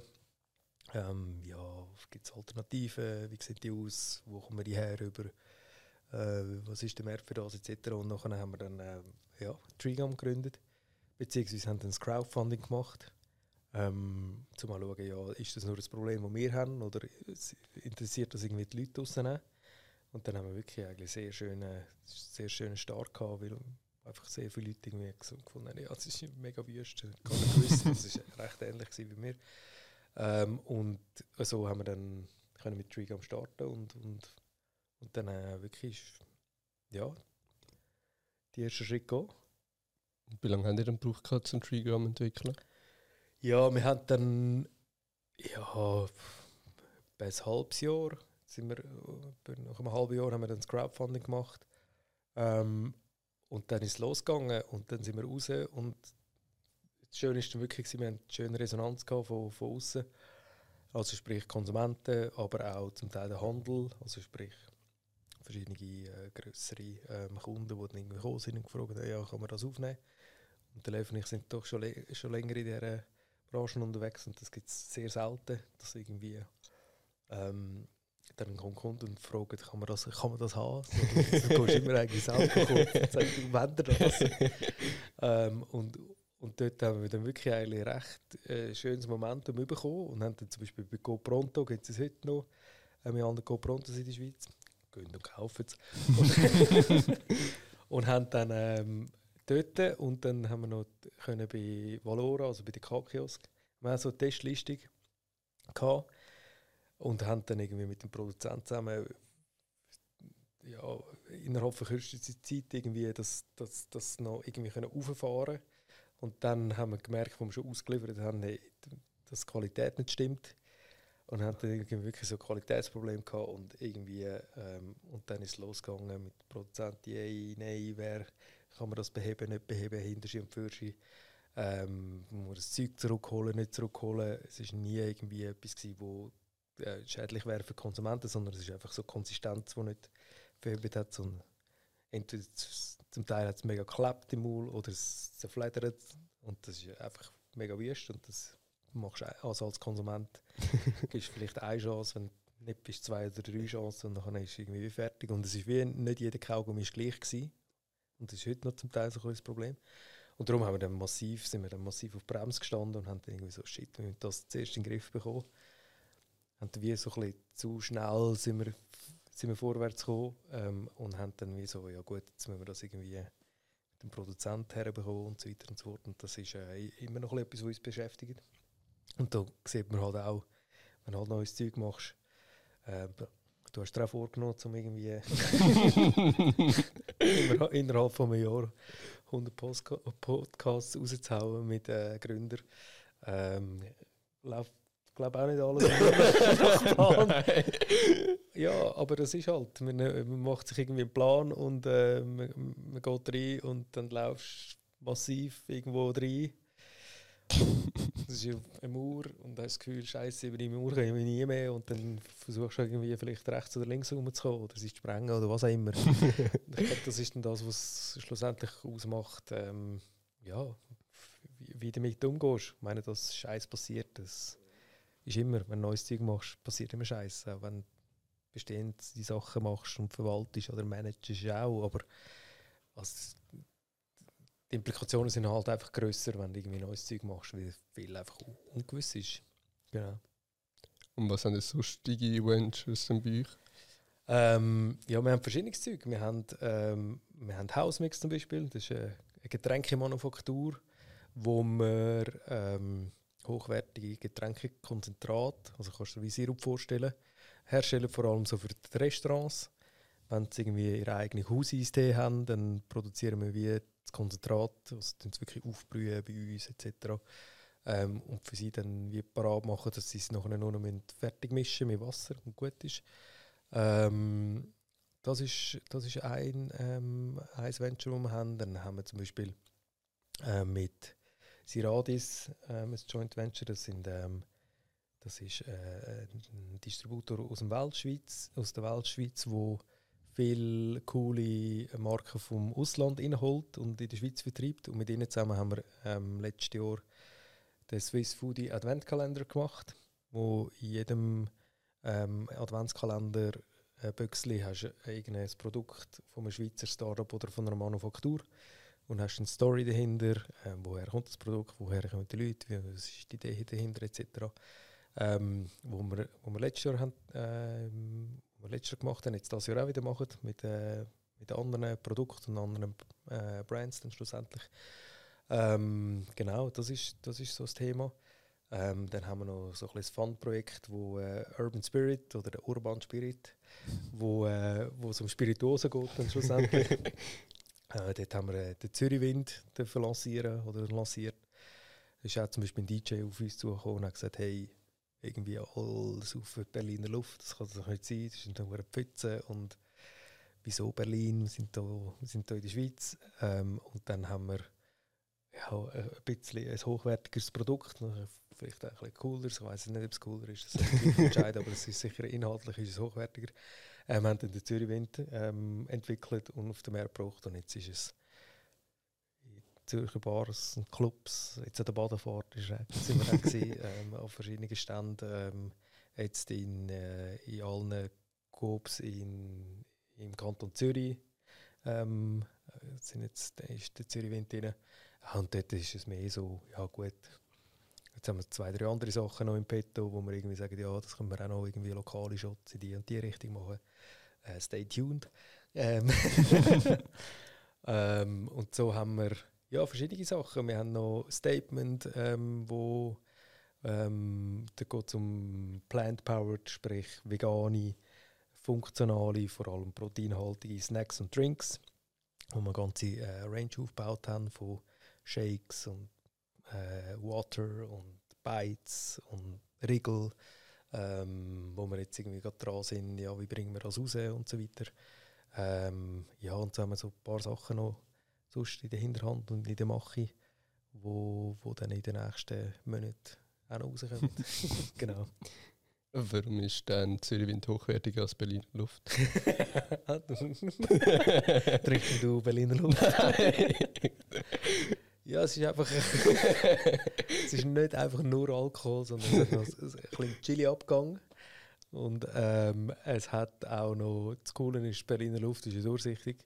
Und äh, Zürichwind ist blau und im Neonlicht, also im, äh, im Schwarzlicht, im Neonlicht leuchtet er noch. Das ist schon noch, äh, so ein Club ist schon recht cool. Äh, genau. Und halt einfach von den Ingredienzen her noch ein bisschen, ein bisschen hochwertiger. Worauf schaut ihr, wenn irgendwie ein Startup zu euch kommt? Ähm, ja, zum einen schauen wir uns, das Wichtigste ist immer die Leute schlussendlich. Also irgendwie äh, kann, kann, können wir uns vorstellen, mit diesen Leuten zusammen zu arbeiten. Ähm, der Leif sagt immer so schön, das Leben ist zu kurz, um mit Arschlöchern zusammen zu arbeiten. das, und das soll man sich irgendwie auch ähm, gönnen, wenn man sich schon selbstständig macht, dass man sich dann auch mehr oder weniger kann auswählen kann, mit wem das man zusammen schafft. Entsprechend ähm, ist, was ich finde, ist mega wichtig, einfach, dass irgendwie kannst du dir vorstellen, um mit diesen Leuten zu arbeiten. Ähm, dann natürlich die Idee, das Produkt, das Konzept, ähm, das Businessmodell dahinter, ähm, kann das irgendwie funktionieren, kann das aufgehen, hat das irgendwie ähm, Bein nach vorne auch ähm, und, und, und irgendwie Kraft nach vorne. Und Kraft nach vorne ist für uns immer, dass irgendwo ein, irgendein A, ein Aspekt von Nachhaltigkeit drin hat. Weil, ähm, ja, wie wir uns ernähren, hat einen sehr grossen Impact auf wie sieht die Welt von morgen aus. Also man kann wirklich im, im Kleinen, wie du dich ernährst, woher kommt das Zeug, etc. kannst du kannst auch steuern, wohin geht die Welt im, im ganz kleinen Kleinen. Ähm, und entsprechend ist unser Ansatz auch, dass es immer irgendeinen irgendeine gewissen Aspekt von äh, Nachhaltigkeit drin hat. Also jetzt sehr trivial ist es beim Zürichwind. Also du ist einfach okay, anstatt dass es irgendwie in Norddeutschland produzierst und daher Schipper ist, kannst du es einfach hier produzieren und hast viel weniger Transportwege etc. Ähm, beim Treegum ist es offensichtlich, dass ja, es macht irgendwie wenig Sinn, um auf Plastik rumzukauen und irgendwie, wenn du auf dem kaust, kommt Mikroplastik in deinen Körper und wenn du rausspuckst, hast du Mikroplastik in, in der Natur und das macht einfach wenig Sinn. Sondern es ist so, ja, back to basics im Sinne von, nimm ein natürliches Produkt und kauf dem um, wie irgendwie äh, schon 3000 Jahre vorher die Leute gemacht haben und einfach Baumharz umgekaut haben und das jetzt irgendwie einfach in eine heutige Rezeptur umzuwandeln und dort noch ist dann noch, noch ein Schritt weiter im Sinne von, ja, wir nehmen nicht nur von der Natur, sondern wir gehen auch zurück. Also mit jedem Multipack wird noch, wird noch ein Baum gepflanzt, weil die Hauptingredienzen vom Baum kommen. Ähm, und, und so zum irgendwie ähm, ähm, Marken, Konzept und Unternehmen zu bauen, die irgendwie auch einen, einen positiven Impact nach vorne haben. Ähm, das sind so ja, das sind so die drei, die drei Hauptaspekte, wo, wo wir uns anschauen. Das ist wirklich so Team und nachher ist Konzept und Marke und dann hat's, hat's irgendwie, ist es auch sinnvoll nach vorne. Ähm, und dann natürlich ganz viele andere Sachen, die irgendwie einfach so ein bisschen da und dort, aber es sind so die drei Hauptticks, ähm, die wir irgendwie wollen, wollen abholen dann schlussendlich. Was macht denn ein gutes Konzept aus? Ja, ein gutes Konzept ist, ja gut, das, das, das wenn, wenn, wenn das, wenn das weißt, dann erzählen wir es. Aber schlussendlich, ja, das, das ist dann, gibt es irgendwie ein, ein Problem, sehr trivial, gibt es irgendwie ein, ein Konsumentenproblem oder ein Problem, das viele Menschen haben, bei den Konsumgütern, also sprich bei Lebensmitteln und bei Getränken ist es ja immer so, dass eine gewisse Masse musst von Leuten haben, die das irgendwie auch interessiert. Also sprich, hat eine gewisse Masse von Leuten hat irgendwie ein Problem mit etwas und kannst es irgendwie besser lösen. Beim Kaugummi ist es einfach nicht geil, um auf Plastik zu kauen. Und können wir das besser lösen? Ähm, wir haben das Gefühl, gehabt, ja, ähm, haben das irgendwie bei der ersten Produktion auch können und nachher haben wir es wieder nicht können, weil die Qualität irgendwie nicht gestimmt hat. Und das ist nachher so, ja gut, dann, dann bist wieder, dann ist wieder eigentlich konzeptionell es eine gute Lösung, aber wenn sie noch in der Anwendung sind, dann keine gute Lösung. Und das merkst du nachher oft auch erst, wenn es passiert, ob es gut ist oder nicht gut. Und dann wird es angenommen von den Leuten oder wird es nicht angenommen, wird es verstanden, nicht verstanden. Ja. Wie war es denn so, gewesen, die ersten Mitarbeiter einzustellen? Ja, ähm, es ist immer schön, wenn, wenn, wenn du Leute einstellen Das heisst, oder sollte grundsätzlich heißen, dass es irgendwie funktioniert, was du machst. Ähm, bei uns ist es jetzt so, dass wir eben zum einen schon auch darauf setzen, irgendwie mit anderen Leuten, die jetzt nicht im Angestelltenverhältnis sind, sondern im Sinne von, ja, wir arbeiten mit anderen Gründern oder Gründerinnen zusammen, ähm, wo wir dann einfach Beteiligungsverhältnis haben an dieser, an dieser Firma. Ähm, und so dann nicht, ja, ich bin dein Chef und du musst jetzt hier arbeiten, sondern im Sinne von auf Augenhöhe, hey, lass uns das zusammen machen. Äh, und das ist natürlich cool, wenn du, wenn du Teams hast, wo man zusammen ähm, Sachen vorwärts bringen ähm, und nachher Leute einstellen. Wir haben dann, wir haben dann das zweite gestartet, der Leif und ich. Ähm, und nachher noch, jetzt noch zwei weitere Partner, die wir noch dazu nehmen oder beziehungsweise dazu genommen haben. Ähm, der Moritz und Oski, die super sind, die, die wieder komplementär unterwegs sind, wo dann auch wieder ist, auf Augenhöhe einsteigen. Ähm, und dann haben wir ähm, jetzt ein paar Junge dürfen noch mit ins Team aufnehmen, wo, wo uns wirklich auch ähm, wo mitarbeiten und machen und tun. Und das ist natürlich mega cool, wenn du irgendwie Leute hast, die die motiviert sind und nach vorwärts gehen und manchmal säckelt sich vielleicht noch ein bisschen in die falsche Richtung. Aber das bist du dann da, um irgendwie zu sagen, komm, ein bisschen links oder ein bisschen rechts oder was immer. Oder ein bisschen schneller oder ein bisschen langsamer. Ähm, und das ist, äh, das ist schon cool. Also, meine, schlussendlich ist es immer schön, wenn, wenn, wenn mit Leuten schon Sachen schaffen, um vorwärts zu bringen. Und was bedeutet denn komplementär? Komplementär ist, wenn du nicht die gleichen Stärken hast, nicht das gleiche Wissen hast, sondern dich dann ergänzt. Ähm, sprich jetzt zum Beispiel der Morris, der bei uns ist, ist ähm, äh, auch eine relativ spezielle Laufbahn im Sinne von ähm, ursprünglich mal Jurist, ähm, Patentanwalt gewesen und nachher sich irgendwie ähm, hat dann äh, ist sehr ähm, ja, ein Sportler vor dem Herrn und hat so, so in dem ganzen Sport ähm, Sportklüngel ist unterwegs gewesen, hat dann irgendwie TC ist der Geschäftsführer gewesen, sprich das war eine, eine Kette von Trainingszentren, von Fitnessclubs ähm, und nachher aus dem heraus irgendwie in die Sporternährung gegangen, ähm, dort eine Nutriathletik mitgegründet und sich noch mega viel angeeignet im Sinne von Produktentwicklung, Supply Chain, wo komme ich was über und so weiter und so fort. Ähm, und ist jetzt wie so unser, wenn, es darum geht, zum Produktentwicklung machen und Supply Chain etc., wo kommen die Produkte her, wie wir entwickeln, was für Rohstoffe wenden wir, wo, kommt, wo kommt das alles her, dann ist das wie im seine Baustelle. Und ich meine, ich habe das vorne auch gemacht, aber natürlich nie mit dem, mit dem Wissen, sondern es ist mehr so, ja, ich habe äh, ungefähr, weiß ja, wo ich was bekomme, aber gleich nie in, de, in dem in, in dem Detaillierungsgrad. Und darum komplementär im Sinne von, ja, kommt mit Wissen, wo tiefer ist, wo breiter ist, als das, wo, wo ich kann oder wo der Live hat. Und entsprechend dann, ähm, und, und wir haben dort wie auch mehr, was der Fall Trigam dann auch gezeigt hat, im Sinne von, shit, noch mehr auf, auch wirklich auf Produkt und auf Produzent und was ist drin und was sind die Risiken und was, wie, wie, wie können wir das handeln, wenn wir noch mehr drauf schauen. Ähm, und, und entsprechend haben wir uns wieder die Hilfe geholt wo eben komplementär ist, sprich, ähm, wo, wo uns, wo uns nochmal verstärkt und nochmal breiter aufstellen lässt. Und wie lohnt man denn so ein Produkt? Ja, das kannst du auf 100'000 verschiedene Arten schlussendlich machen. Ähm, eben bei Trigam war es wie so, gewesen, ja gut, wir machen äh, ein Crowdfunding, das war wie so die Launch-Kampagne im Sinne von ähm, interessiert das Konsumenten, ähm, gibt es da irgendwie Resonanz für das Ganze? Und sind dann relativ, also haben dann Kommunikation angefangen anschieben. Zuerst unsere Familie und Freunde davon erzählt und die haben dann wieder weiter erzählt, so Mund-zu-Mund-Propaganda irgendwie versucht anzuschieben. Ähm, das ist dann so weit gegangen, dass irgendwie 20 äh, Minuten das irgendwie ein Wind davon bekommen hat und dann einen Artikel gegeben hat in 20 Minuten und in 20 Minuten hat dann irgendwie äh, Einkäufer von GoPronto das gesehen und so passiert, also so ist dann wie dort passiert und wir sind dann auf das aufgesprungen und haben dann natürlich noch mehr Kommunikation investiert und haben Social Media gemacht etc.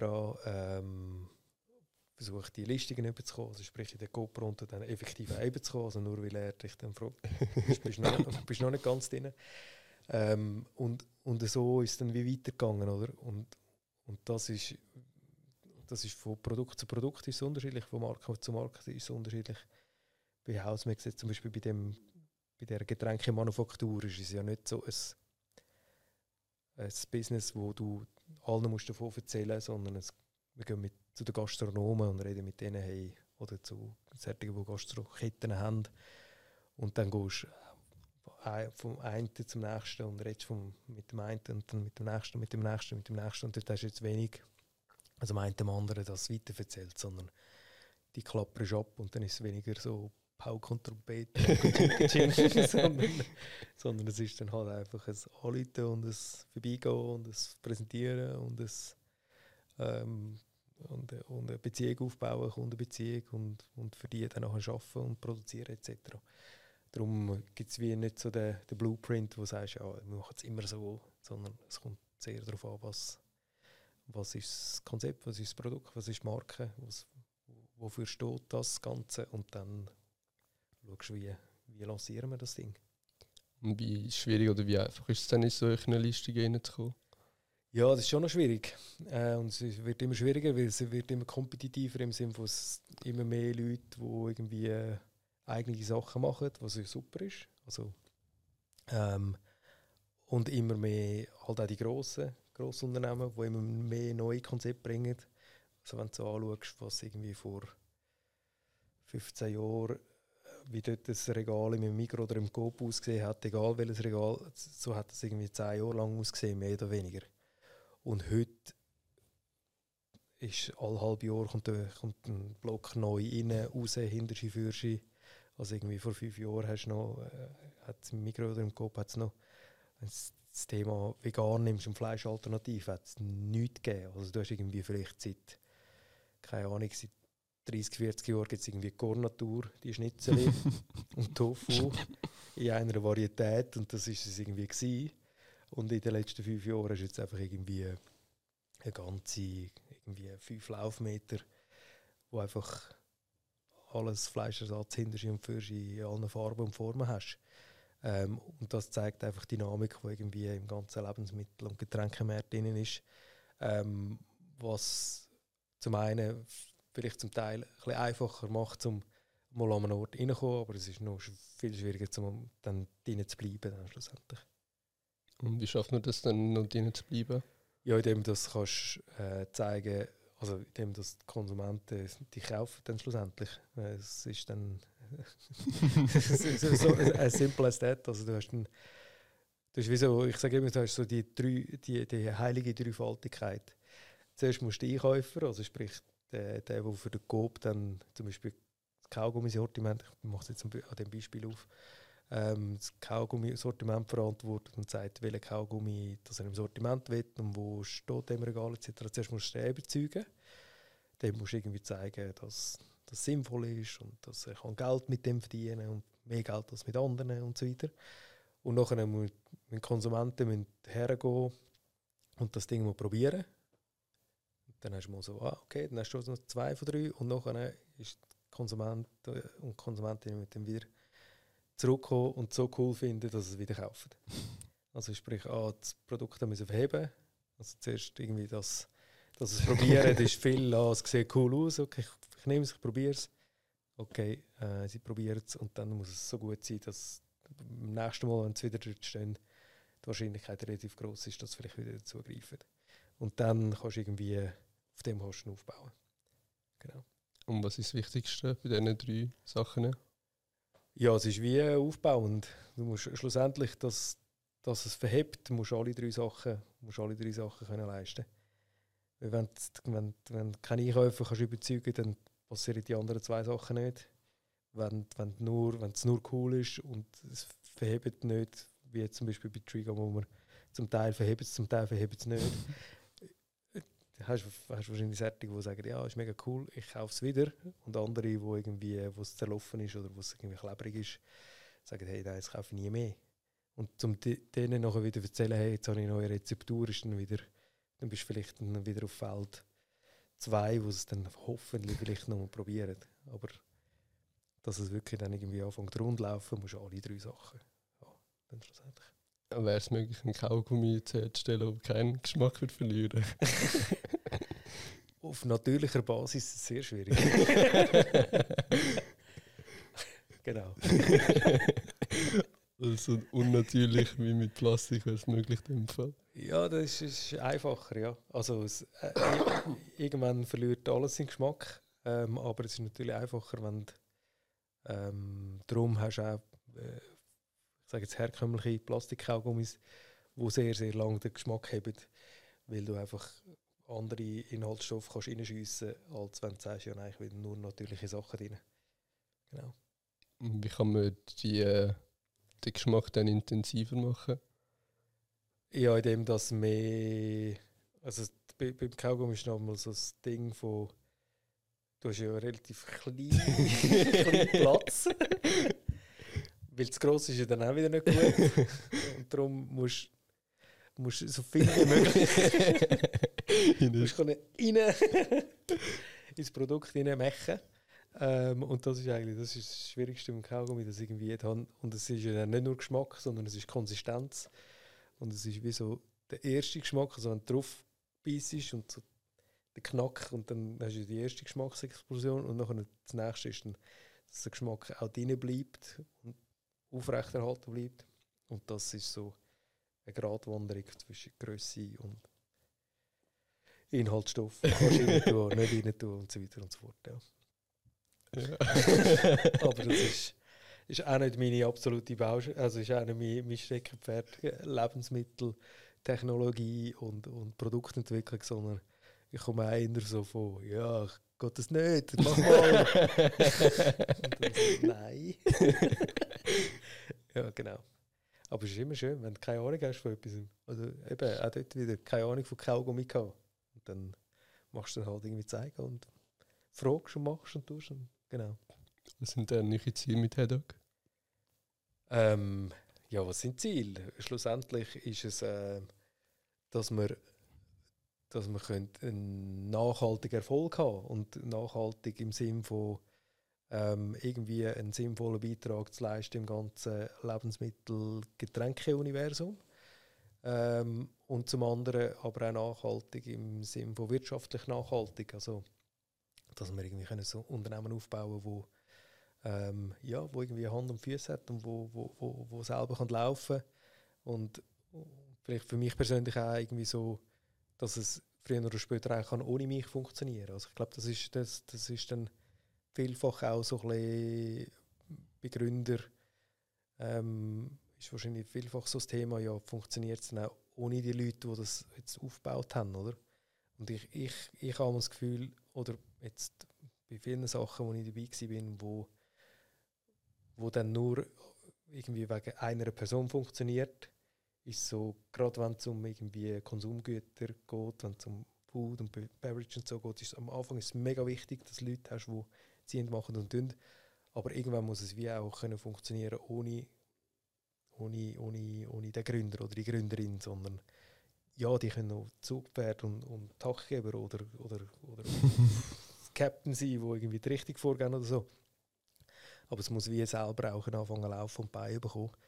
Ähm, und ich glaube, das ist, das ist, ich finde das noch ein wichtiger Aspekt, wo viel gar nicht diskutiert wird, sondern ähm, oder viel nicht zum Thema wird im Sinne von, ja, wieso funktioniert denn das? Ist es, weil schlussendlich immer wegen den Leuten auch. Und, und wenn du die falschen Leute hast, dann kann das beste, das beste Unternehmen kannst, kannst an die Wand fahren. wenn, wenn, wenn, wenn das Team nicht richtig besetzt ist, aber muss es dann immer irgendwie der Gründer oder Gründerin sein, wo das irgendwie auf Gedeih und Verderben macht, bis irgendwie äh, pensioniert und darüber aussehen. Ich glaube nicht. Ich glaube, es ist, es ist, es, es ist es ist, es ist immer einfach, zum einfach alles bei dir zu behalten. Und mich geht es nicht, weil man will ja auch gebraucht werden. Aber es ist, glaube ich, sinnvoller für die Unternehmen, dass nachhaltiger vorwärts kommen, wenn du auch kannst Golo oder dich wie selber anfängst obsolet machen und dann vielleicht im Unternehmen eine andere Rolle einnimmst oder, eine, oder wieder den nächsten Schritt für das Unternehmen kannst vorbereiten und dass du einfach nicht so in dem Hamsterrad drin bist, wo insbesondere im Operativen, hey, es braucht mich Tag und Nacht. Es braucht einen sicher, sicher lang, lang Tag und Nacht im Operativen ähm, und zum Unternehmen auch vorwärts zu bringen. Aber es ist nicht so, dass, dass es nur von einer Person hängt. Und ich meine, wir haben uns jetzt auch so aufgestellt, dass wir mehrere sind, dass es gar nicht nur kann sein, dass es irgendwie nur an einer Person kann hängen. Ja. Was haltest du denn so von Influencer-Produkten? wo jetzt in letzter Zeit recht viel kommt? Ähm, ja, du. Ich finde es, also grundsätzlich meine ich, äh, ist völlig legitim. Ähm, und ich würde das, wenn ich irgendwie Influencer wäre, würde ich das wahrscheinlich auch machen. Weil du hast wie so, und es ist ja eigentlich nicht, es ist schon, die Ausprägung ist ein neues Phänomen, aber es ist nicht ein neues Phänomen. Ich meine, Influencer sind, früher sind es einfach irgendwie halt Ambassadoren gewesen, oder Models für, äh, für, für, irgendeine, für irgendeine Brand etc. Und dann hat man irgendwie Kooperationen mit denen ja, bist ja auch eingegangen. Jetzt machen sie es mehr ähm, auf eigene Rechnung und vielleicht mit dem eigenen Namen. Ähm, was ja aber eben, das ist ja äh, wie, wie ähm, ja, eigentlich richtig, weil sie haben irgendwie sie haben ihre Reichweite und sie wollen ja auch nicht nur heute und morgen bestehen, sondern vielleicht auch übermorgen und überübermorgen und können das vielleicht mit, mit einem Produkt noch aufrechterhalten und so. Ich meine, es gibt solche, die das grandios machen und Hut ab von denen. Ähm, was für Produkte das dann schlussendlich kann man dahinter sind, kann man sich darüber streiten, aber auch dort ähm, passt sehr oft auch irgendwie zu den Influencer selber und so weiter. Also da gibt es solche, die einen super Job machen und wirklich, wirklich cool. Ähm, wie nachhaltig das, das schlussendlich ist, ist dann sei dahingestellt. Ähm, ja, das wird dann die Zukunft zeigen und wahrscheinlich wird es so sein wie sonst irgendwie in der, in der Food- und Beverage-Welt, dass irgendwie einfach 90% von den Konzepten und den Marken und so, die sterben innerhalb der ersten drei, vier, fünf Jahre. Und das wird wahrscheinlich bei den Influencer-Produkten nicht anders sein, vielleicht sogar noch ein bisschen höher, weil es halt einfach auch von einem heute zum nächsten geht. Ähm, aber grundsätzlich ist es cool. Sollen alle machen, tun, hebeln. ja, Sachen vorwärts bringen und neues Zeug bringen. Ich glaube, das ist, auch, das ist ja dann auch das Coole, dass dann auch wieder oft neue Sachen daraus äh, entstehen. Wieso sterben denn 90% aus? Äh, das, ist, das, ist, äh, das ist einfach die Rate, wo irgendwie Food und, äh, und Beverage Startups ähm, ja, je nach Quelle bist du irgendwo vielleicht bei 80 bis über 90 Prozent, wo, wo, wo es nicht schaffen, wo eben zu wenig Nachfrage generieren, zu wenig ähm, das Produkt zu wenig zu gut ist, zu, zu wenig Aufmerksamkeit, was bei Influencers weniger das Thema ist, ähm, zu wenig irgendetwas, das Team, das nicht funktioniert, kann auch sein. Ähm, da gibt es tausend, tausend Möglichkeiten, dass etwas ähm, nicht funktioniert. Und das ist auch etwas, wo vielfach gar nicht gesehen wird. Man, sieht, man, man redet ja nur über, über die Erfolgsgeschichten. Und, und das ist ähm, gerade so in dem Food- und Beverage-Bereich kommt so viel neues Zeug rein, wo als, als Otto-Normalverbraucher gar nicht siehst, gar nicht hörst. Ähm, vielleicht einfach so in der Industrie, vielleicht mal der eine oder ah, jetzt kommt der mit dem und der, ah, der bringt jetzt noch das raus. Und das Zeug spielt ungesehen mehr oder weniger ähm, wieder raus oder solche, die kommen und schnell da sind und schnell wieder gehen. Solche, die Schritt für Schritt langsam raufkommen und zuerst denkst du so, oh, das ist jetzt aber auch ein Lamiente, aber irgendwann mega gross werden. Also gibt es wie alles. Und es gibt auch nicht äh, jetzt irgendwie ein Killerkriterium, wieso, es, wieso, dass es, ähm, wieso dass jeder lupft, sondern es gibt einfach, es ist sehr kompetitiv. Und die Eintrittshürde ist relativ tief auch. Also ich kann jetzt noch schnell mal ein Getränk irgendwie entwickeln lassen und abfüllen lassen und dann sagen, okay, ich bin jetzt ein Getränk Startup und gehe jetzt mal. ähm, von denen gibt es auch viel. Und es gibt solche, die überleben und solche, die nicht überleben. Und, und es muss auch viel zusammenpassen, dass es irgendwie jemand überlebt. Ja. Darf ich noch ein bisschen? Klar. ist noch fies mit dem Knacken. ja. mhm. Bei deiner Beschreibung von Herr hat es irgendwie eine Abkürzung FCMG, FM, irgendetwas. Was bedeutet das? Fast Moving Consumer Goods. also Konsumgüter. Okay. Sprich alles, was konsumiert wird. Essen, Trinken. Bis hin zu Wäschemittel etc. Einfach Sachen, die gebraucht werden.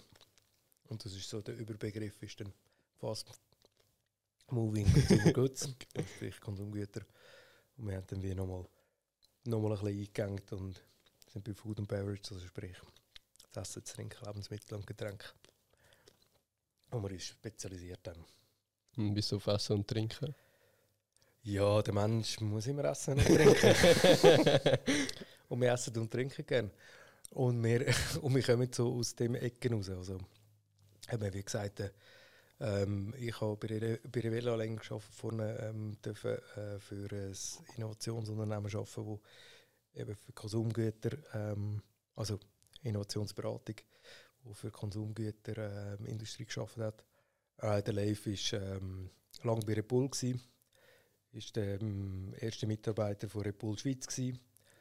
Ähm, nachher in die USA, hat Repul USA dann auch mit aufgebaut, also der Schweiz in den USA, und dann ist er wieder zurückgekommen und hat nachher da sich selbstständig, also zwei, drei Stationen noch da wieder, dann sich selbstständig gemacht, eben mit Focus Water unter anderem. Ähm, und so sind wir, und wir haben uns dort bei Revella und Focus Water dann kennengelernt und weißt, wie so unser Home Turf, unser Spielfeld. Dort wissen wir, was wir machen, mehr oder weniger. dort kennen wir ähm, relativ viele Leute.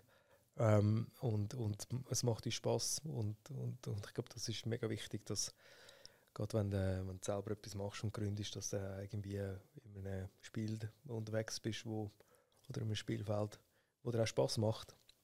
Mhm. Also, wenn du nicht gerne shootest, dann solltest du nicht Dann solltest du vielleicht auch nicht sagen, ja, ich, ich, ich mache mich selbstständig und werde äh, Profifußballer. ja. Genau, das ist glaube ich, ähm, ja. Und darum ist so, und, und eben, man sieht halt einfach, dass viel passiert und das ist mega spannend und das ist mega, äh, eben, es hat irgendwie eine Dynamik drin. Ähm, und es ist, es ist ähm, haptisch und man kann es essen, man kann trinken und man kann darüber reden mit jedem und so. Das finde ich ja schön. Es hat halt wirklich äh, so, so eine Leidenschaft drin. Ähm, und das, es ist äh, praktisch niemandem ist gleich, was jetzt gegessen und getrunken wird. Und das ist, äh, sehr nah beim, bei den Menschen und nah beim Herzen. Und das ist, glaube ich, etwas, etwas Schönes, finde ich. Ja, kommen wir schon ein zum Schluss. Welche drei Tipps zwischen 20-Jährigen ich geben? Oh. Das hast du mir vorhin noch eingangs gesagt, dass ich das noch muss überlegen gell? ähm, ähm, ja, also das eine geht jetzt gerade so ein bisschen in das Sinne, was ich gesagt habe, hey, mach, mach worauf du das Bock hast und irgendwie das Gefühl hast, wo deine Stärke liegt und vertraue auf dich selber und gang den Weg irgendwie. Auch wenn du keine Ahnung hast, was, was für ein Weg das ist. ähm, lade auf Züge ein, äh, mach das. Ähm,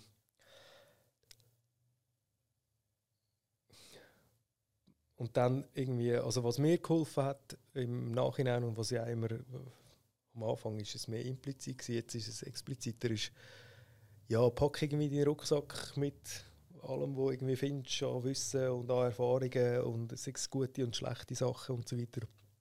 Ähm, versuche, auch wenn es irgendwie ein schlechtes Zeug ist oder irgendwie auf den ersten Blick irgendwie äh, findest, das ist ein riesiger Scheiß ähm, irgendwann siehst du hoffentlich auch das Positive drin oder, oder versuchst irgendwie etwas Positives daraus rauszunehmen. Ähm, darum entsprechend irgendwie einfach mach so viele Erfahrungen wie möglich. Ähm, wenn du irgendwie das Gefühl hast, du machst einen Fehler oder gehst auf die Schnur, dann ja, dann ist es ein blöd, aber steh wieder auf und, und probiere irgendwie den Fehler nicht nochmal zu machen. Ich glaube, das ist, das ist wie das Dümmste, wenn du irgendwie sagst, ja, ich glaube, ich mache immer wieder gleich Fehler. Das ist wie so, äh, das, das, bringt dich wie nicht weiter. Fehler machen ist kein Problem, ähm, sobald es nicht gerade als, als Lebige geht. Ähm und das musst du, glaube ich, einfach abschätzen. Ähm, genau. Und was haben wir noch? Es sind zwei gewesen. Ja, und letzte. Dritte. Ähm, hey, lerne Französisch. Schon. Genau. Oder sonst irgendwie Sprache. Sprache und Reise, super.